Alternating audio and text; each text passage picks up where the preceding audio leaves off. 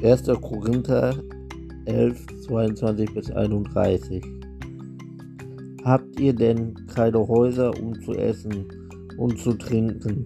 Oder verachtet ihr die Gemeinde Gottes und wollt ihr die beschämen, die nichts haben?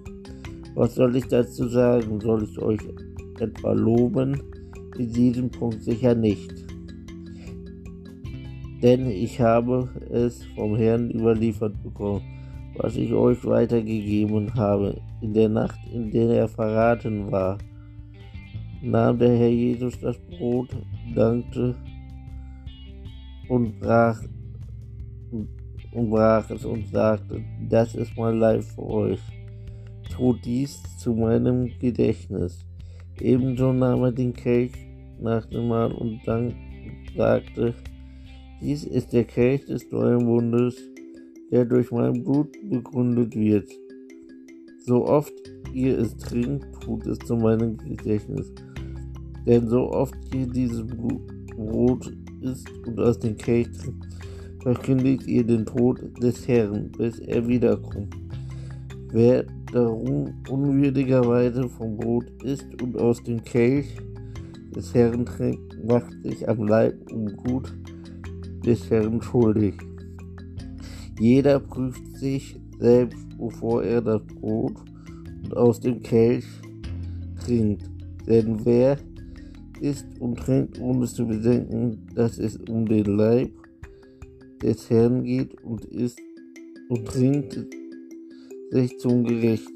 Aus diesem Grund sind so viele von euch schwach, krank und nicht wenige von euch gestorben. Doch wenn wir von uns selbst Gericht gingen, würden wir nicht gerecht.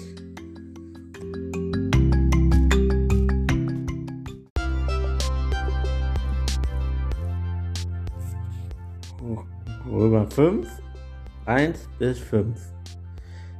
Da wir nun aus Glauben gerechtfertigt sind, so haben wir Frieden mit Gott durch unseren Herrn Jesus Christus, durch den wir im Glauben Zugang erlangt haben zu der Gnade, in der wir stehen und wir rühmen uns in der Hoffnung der auf die Herrlichkeit Gottes.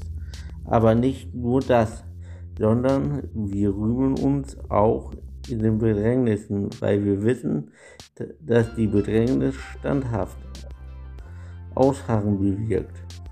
Dass wir standhaft ausharren, aber Bewährung, die Bewährung aber Hoffnung. Die Hoffnung aber lässt uns zu Schande werden. Denn die Liebe Gottes ist ausgegossen in unserem Herzen durch den Heiligen Geist, der uns gegeben worden ist.